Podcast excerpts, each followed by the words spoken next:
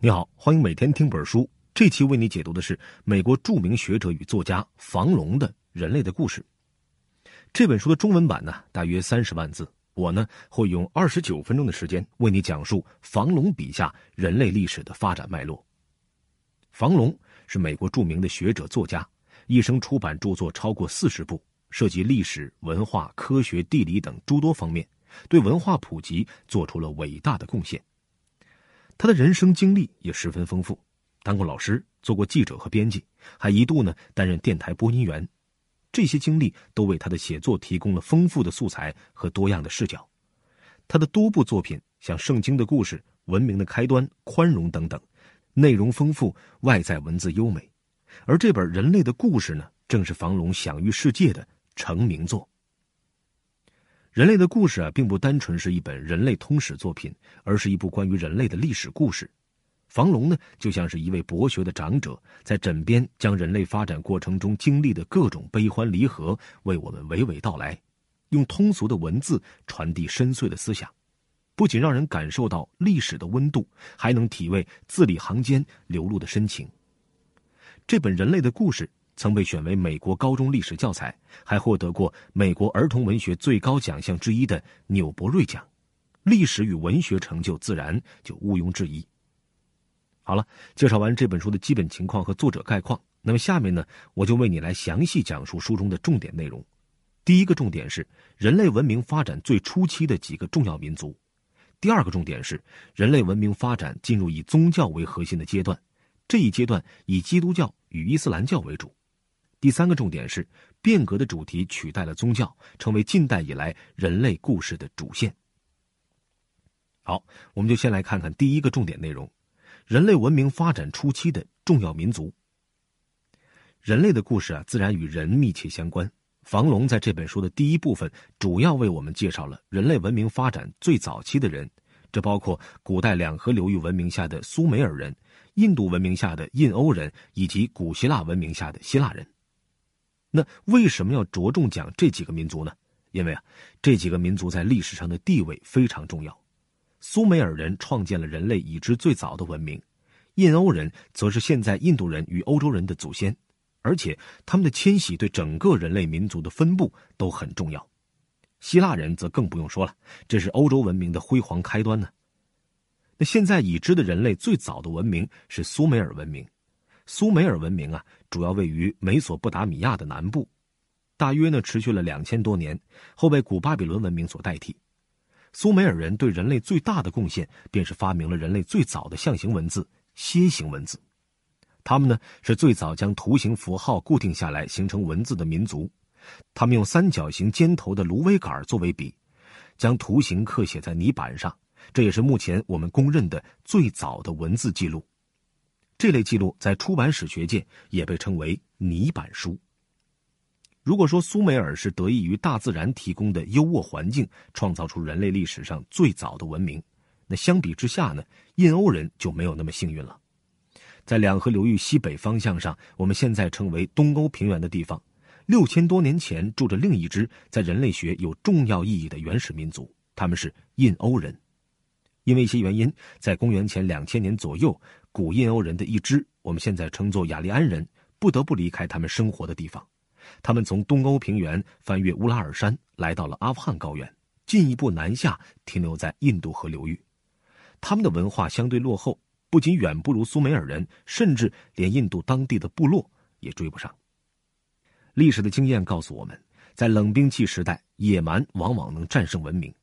雅利安人凭借着强有力的军事力量征服当地的部落，并学习吸收他们的文化。到了公元前十世纪，居住在印度的雅利安人产生了婆罗门教，随后编纂了他们的经典，名叫《吠陀》。吠陀的意思是求知啊，也可以解释为知识。这部经典作品的命名恰好代表了雅利安人对知识与文化的向往。也正因为雅利安人这种对知识的渴求，让他们的文明成为了人类历史上。重要的文化瑰宝。如果说雅利安人代表了一种亚洲的古老文明，那么呢，我们将目光转向西方，另一颗璀璨的明珠在历史的长河中闪闪发光，那便是被称为西方文明最辉煌开端的古希腊文明。同时，书中的这一部分内容能够很好的体现房龙书写历史的特点。他对历史事件的成因有着精准的把握，但他并不喜爱阐述理论。在这里，他将具体的一个个希腊民众抽象成一个最具代表性的希腊家庭，提炼出这个家庭的特点，用简单的描述把事件最核心的内容展现出来。首先，房龙告诉我们，一个普通希腊人的家十分简单，非常朴素。家里有四面墙和一个房顶，有一扇门通向大街，厨房、客厅、卧室围绕着庭院而建。一家人平日里便在庭院里活动。在院子的一个角落里，一名奴隶厨师正在准备着饭菜，另一旁，家庭教师在教孩子们希腊字母。母亲和女仆为他们的丈夫缝补外衣，而丈夫此时正在门边的小办公室里检查农场监工送来的账目。他们穿的衣服很普通，没有鲜艳的色彩，也没有奇异的图案。家里面很多人穿的都是白色的长袍。男主人喜欢看自己的妻子穿戴一些饰品，但绝不能华丽。妻子在出门时更是要低调，切忌招摇。过了一会儿，饭菜准备好了，他们吃面包，喝葡萄酒，餐桌上还有一点肉类和蔬菜。这家人一会儿就吃完了。似乎他们从来不曾将饮食看作一种享受，而仅仅是一种无法避免的日常行为。有时候，他们也喜欢和朋友一起吃饭，主要并不是为了享受美食，而是为了愉快的聊天。他们看不起那些只为了吃喝的贪婪之辈。这就是房龙在书中对这个希腊家庭的介绍。可故事呢，却不仅仅停留在表面，这些描述的背后有很多深刻的历史背景。首先。这个家庭体现了希腊的奴隶制度。希腊人认为奴隶制度是必要的、必不可少的。希腊人日常生活的方方面面都有奴隶的参与。第二，希腊人最在意的是身体与心灵的自由，因此他们不想受到日常生活的束缚。在两千多年前，人类的生产力还很低，每个人都要花费大量的时间和精力来满足每天基本生活的需求。在希腊，人们一方面把生活水平降到最低，不穿奇装异服，也不大吃大喝；另一方面，他们把日常的许多工作交给奴隶，这样呢，他们便能用空闲下来的时间去健身，强壮自己的体魄，去思辨，丰富大脑的思维。最后，他们还会参加政治，为城邦的共同利益出谋划策。另外，希腊的奴隶和我们印象中的悲惨形象不同。他们每天并不是忍饥挨饿，不堪奴隶主的压迫，恰恰相反，主人并不会用强权压迫折磨奴隶，并以此为乐。希腊人讲求中庸，一般不愿意做出格的事情。事实上，正像上面所描绘的那样，女主人也会和奴隶一起劳作。好了，上面为你讲述的就是第一个重点内容：人类文明发展初期的重要民族。说完这个呀，咱们接下来说第二个。以宗教为主题的人类的故事，随着人类古老民族的逐步发展，人类文明也慢慢走向了一个更高的台阶。这个更高的台阶正是以宗教为代表的人类文明。在本书的第二部分，房龙主要介绍了基督教与伊斯兰教的发展以及他们相互间的冲突。宗教面向的是人，一般来讲啊，宗教产生的原因是因为人对死亡的恐惧。我们的祖先创建宗教，用超越死亡的神来缓解人对死亡的恐惧。基督教大约诞生于罗马时期，公元一世纪左右，由信徒以耶路撒冷为中心开始传教，建立初期基督教教会。也许你会问啊，基督教为什么能在罗马境内传播呢？房龙告诉我们，这与罗马人的特点密不可分。罗马本应指意大利中部的一座城市。后来呢，罗马人发展壮大，逐渐吞并意大利本土的城邦，随后又四处扩张，建立了一个横跨欧亚非的大帝国。对于那时候的罗马人来讲啊，没有国界一说，也没有民族一说，似乎只要在这个大国家生活的人，就都是罗马人。来自不同地方的罗马人汇聚在一起，带来了各自信奉的神。因此呢，罗马人并不像犹太人那样排斥新出现的思想。因为每天都有新的东西在罗马出现。罗马人虽然心胸广阔，可是宗教本身却带有排外的特点，信奉不同神灵的信徒自然会产生矛盾，这便解释了为什么中世纪天主教会要进行十字军东征。心胸宽阔的罗马帝国灭亡后，教会的势力逐渐发展，成为横跨欧洲的霸主。主教们不允许与基督教违背的思想出现，更不会对伊斯兰教坐视不管。一方面，教会希望攻城拔寨，掠夺当地的资源；另一方面，天主教会更是为了遏制伊斯兰教的影响，在宗教层面争取更多信徒。因此啊，在夺回圣地耶路撒冷的口号下，教会先后组织八次十字军东侵，时间跨度长达两百余年。那讲到这儿呢，我们再看一看被基督徒们视为敌人的伊斯兰教的情况。伊斯兰教起源于阿拉伯半岛，创始人是穆罕默德。根据伊斯兰教经典记载，公元六世纪，安拉派遣天使向穆罕默德传达旨意，并首次向他启示了古兰经文，受命他作为安拉在人间的使者，向世人传警告、报喜讯。古兰经是伊斯兰教最重要的经典，正如基督教里圣经的地位。此后呢，穆罕默德不断受到启示，要求他传播主命，教导人们信奉伊斯兰教。穆罕默德接受真主赋予的使命，从此献身于伊斯兰教事业。在穆罕默德的带领下，伊斯兰教在阿拉伯半岛迅速发展，并成为了能够与基督教抗衡的宗教。在这本书中，房龙将伊斯兰教成功的原因归结为如下两点：一是简单明了的教义；二是穆斯林士兵的勇敢。伊斯兰教中除了信奉主、为人真诚、待人善良等教义啊，还规定了要粗茶淡饭、禁止饮酒。此外，先知允诺，死于敌人之手的教徒可以直接进入天堂。房龙认为，这些规定给了穆斯林士兵极大鼓舞。在历史上，中世纪穆斯林军队是一支令人敬畏的力量。公元八世纪，穆斯林从直布罗陀进入欧洲，先击败了控制西班牙的西哥特王国。西哥特王国尊奉天主教为国教，这样一个天主教国家的灭亡，引起了其他国家的恐慌。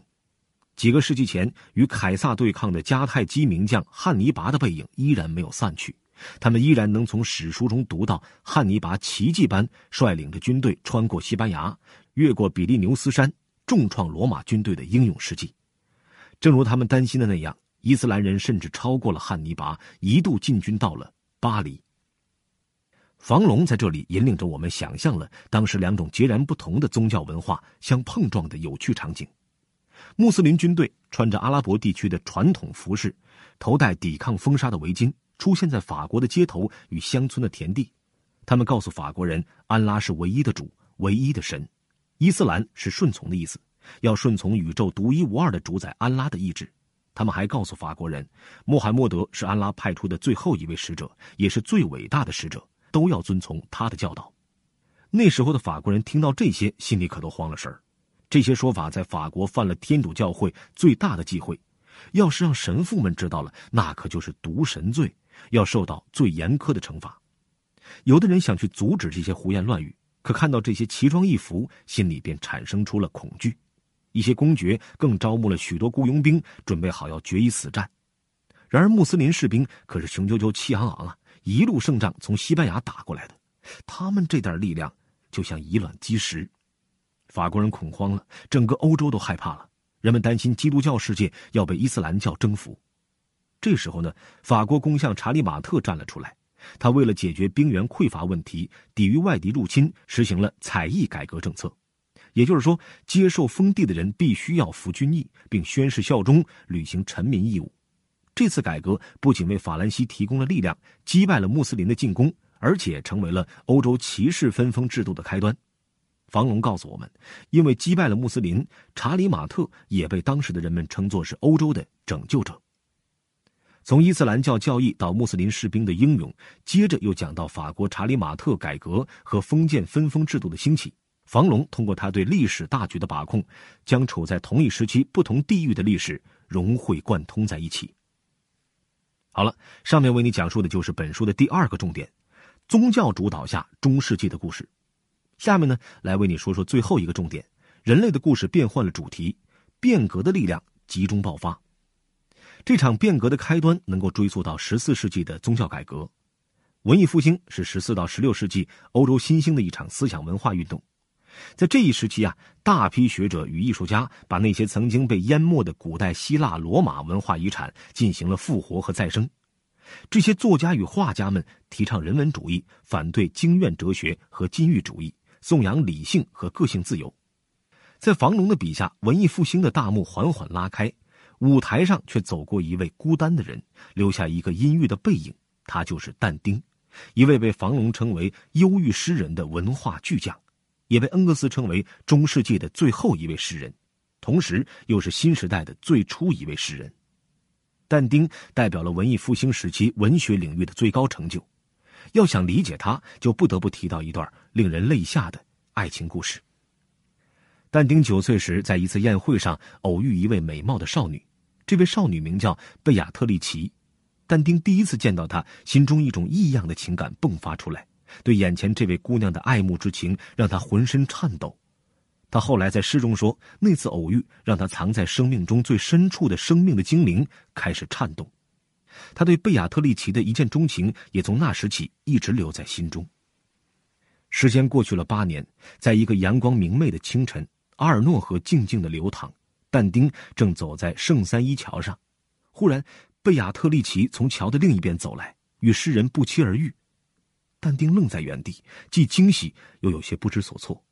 他望着心中的女神，竟然什么话也说不出来。他看着她手里捧着一朵花从自己身边走过，轻盈而美丽。然而，但丁没有机会表露自己的情意。贝亚特丽奇不久便嫁给了一位富商，在二十四岁的时候不幸去世。他的逝世对但丁造成了很大的打击。他最后将自己心中的爱化为笔下的文字，将自己思念爱人的三十首抒情诗集成一部诗集，取名《心声》。在他的名著《神曲》中，但丁虚构出一位诗人前来拯救迷失在人生道路上的他。这位诗人是受到贝亚特丽奇的指示前来的。也许没有贝亚特丽奇以及但丁对他的这份纯洁的爱，也就不会有《神曲》这部名作。《神曲》中表现出来的但丁对心中的爱的追求，正体现着人文主义者们突破中世纪教会封建思想的束缚。不过，人文主义者们也有局限，正像《神曲》的故事一样，他们的作品依然有浓厚的宗教背景。他们依然是在宗教的背景下抒发心中的情怀，并没有明确的指出宗教中存在的问题。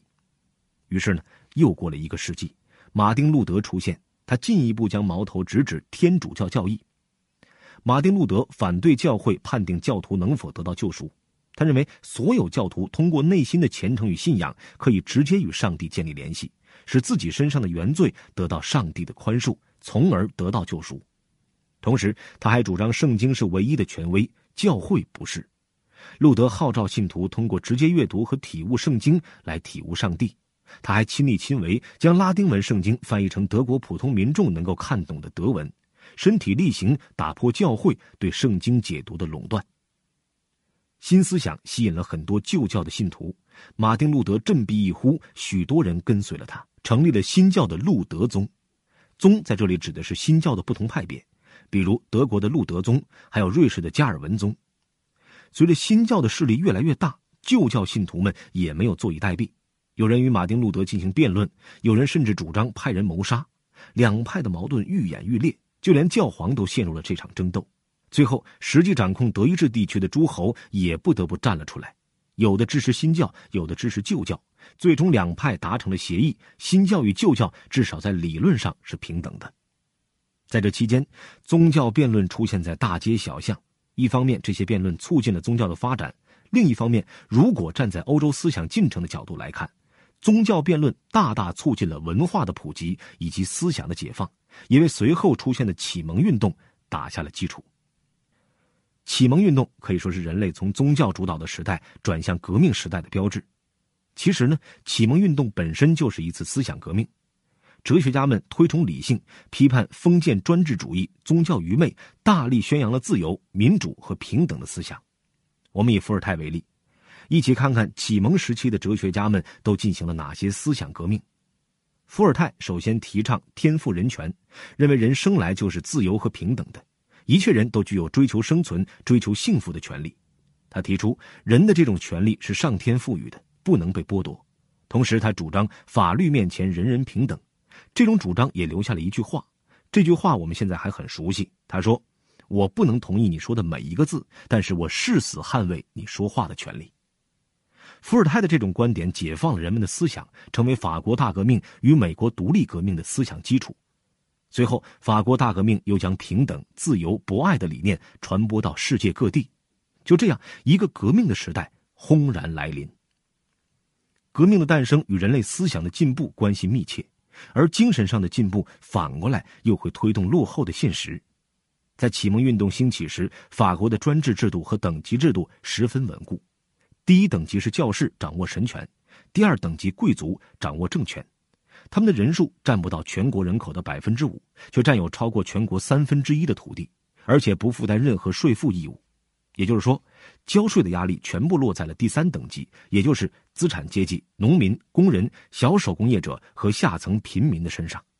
这种压力不断累积，于是又过了一百多年，长期积压的社会矛盾终于在一七八九年召开的三级会议上爆发了。会上，国王只要求代表帮助解决财政问题。闭口不谈改革，这使人们大为失望。第三等级民众受到的压迫已经够多了，他们当中不少人都会想起十多年前伏尔泰去世时的场景，数万人前来送行，所有人都来悼念这位伟大的思想家。伏尔泰已经离开他们十多年了，而他一生都在抨击的制度却依然在法国的大地上岿然不动。到了七月十四日，民众积攒的愤怒爆发了，成千上万的群众喊着“打到巴士底狱去”的口号，冲向巴士底狱。一部分人拖来大炮炮轰巴士底狱，一部分人冒着炮火切断吊桥铁链，把吊桥放下来，继续往前冲。经过四小时激战，群众终于攻克了这座象征着法国封建制度的堡垒。这就是我们后来熟知的法国大革命。我们刚刚提到的伏尔泰啊。与这座监狱还有着两段不解之缘呢。伏尔泰在世时一直对法国宫廷贵族的奢靡生活进行批判。一七一七年，他就因为一篇影射宫廷淫乱生活的文章被贵族投放到了巴士底狱。可是，在入狱期间，他潜心创作，完成了自己的第一部剧本《俄狄浦斯王》。这部作品在巴黎一经上映便引起轰动，伏尔泰也因此被誉为法兰西最优秀的诗人。没过了几年，还是因为和贵族的矛盾，伏尔泰又被投进了巴士底狱。出狱后，伏尔泰逃亡到英国，考察了英国的君主立宪制，形成了反对专制主义的政治主张。基于这一时期的体悟，伏尔泰发表哲学通信，大力抨击法国的专制政体，宣扬英国光荣革命的成果。想必伏尔泰在巴士底狱的两段经历，也加深了他对法国专制的厌恶。在房龙的笔下。巴士底狱不仅对伏尔泰，对法国人民来说也是这样一座极具象征意义的监狱。他被推倒后，一些起义领袖夺取了巴黎市政权，建立了制宪会议以及国民自卫军。国王不得不表示屈服，承认制宪议会的合法地位。随后，制宪议会通过法令，宣布废除君主专制制度，取消教会和贵族的特权。到这里，伏尔泰所抨击的旧制度总算被废除了。可革命的任务还没有完成。八月二十六日，制宪会议通过人权宣言，宣布人们生来而且始终是自由平等的，进一步将伏尔泰所倡导的理念付诸实践。巴黎人民起义后，起义浪潮席卷全国，法国各大城市纷纷起义。制宪会议颁布的人权宣言，更是将自由、平等、博爱的思想传递到了世界各地。随后，美国独立战争爆发，其他地区受到法国革命影响，也都或多或少出现了一些革命。这些革命摧毁了政治上的封建专制，推动了自由贸易的发展，更进一步有力的解放了人们的思想。人类的故事就这样进入了新的主题，历史的车轮开始逐渐加速。在这之后，经济革命与社会变革让人类的生活发生了更加翻天覆地的变化。两次工业革命加速了我们生活的改变，机器取代人力，以大规模工厂化生产取代个体工厂手工生产。铁路、火车的出现，连接起各地的人们，社会变革进一步深化。工人为了保护自己的利益，与资本家开始谈判。各式各样的社会组织开始出现。科学革命不断创造出新的成果，人类对科学的崇拜与热情也越来越高。就这样，历史的发展一步步走来，越来越接近我们所处的当下。人类的故事写到科学革命就结束了。但人类历史的脚步一直不会停下，在全书的结尾，他再一次回顾法国大革命，赞扬了人类为了前行甘愿付出自己生命代价的伟大。作者告诉我们，历史问题也许不会有肯定的答案，但不变的是每一代人都应当具备的奋斗精神。这些变革不仅会带来现实的改变，更重要的是彰显了人类不断前行的特质。人们也应该把这种进取的精神传承下去，创造更加美好的新世界。好了，这本书的主要内容就讲到这里。我们来总结一下：首先，我们说到了人类早期文明的各个民族。这些民族代表了人类早期发展的特征。第一个介绍的民族是创造了人类已知最早文明的苏美尔人。苏美尔人用芦苇杆压在泥石板上，写下人类历史上第一个文字，被我们称为楔形文字。这是他们对人类最大的贡献。第二个民族是生活在东欧平原上的古代印欧人，他们代表了早期人类迁徙的情况。古代印欧人中的一支向西迁徙，经过现在的中东地区，向南方继续迁移，最终落在印度，成为了印度人的祖先。另一支留在欧洲，或向西迁徙，或向南发展，成为现代欧洲人的祖先。最后，房龙浓墨重彩地介绍了古希腊人的一家。作者细致地描绘这一家人日常简朴的生活与对精神发展的追求，用具体的一家人展现整体希腊人的精神风貌。其次，我们说到了人类文明发展到以宗教为主题的重要阶段，主要涉及了基督教与伊斯兰教的发展与对立。基督教起源于罗马，在欧洲大地上逐渐发展繁荣，到了中世纪形成了在欧洲大一统的宗教局面。伊斯兰教起源于阿拉伯半岛，随后向北非与中亚扩张。随着各自的发展，基督教与伊斯兰教的影响逐渐扩大。秉承不同信仰的信徒们终于在耶路撒冷以及附近的地区相遇。自十一世纪起，在教会的主导下，由基督徒组建的十字军开始了长达两百年的东征，主要任务是与伊斯兰教争夺土地与信徒。然而，伊斯兰教教义通过一些有利于鼓舞士兵的规定，提升了穆斯林军队的战斗力，让穆斯林士兵成为一支令人畏惧的力量，在西班牙等地战胜了基督教徒。最后，我们说到了轰然来临的变革时代，主要介绍了文艺复兴、宗教改革、启蒙运动以及法国大革命。文艺复兴是中世纪结束的标志之一。我们着重介绍了但丁作品中由爱而生发的对人本身情感的关注。这种对人的关注被后人称作人文主义。人文主义者们鼓励民众关注自身的需求，抨击了教会虚伪的说教与伪装起的腐败。这些思想为随后的宗教改革做了铺垫。宗教改革的领袖马丁·路德在人文主义的基础上，对宗教的内容进行批判，提出信仰是唯一衡量信徒的标准。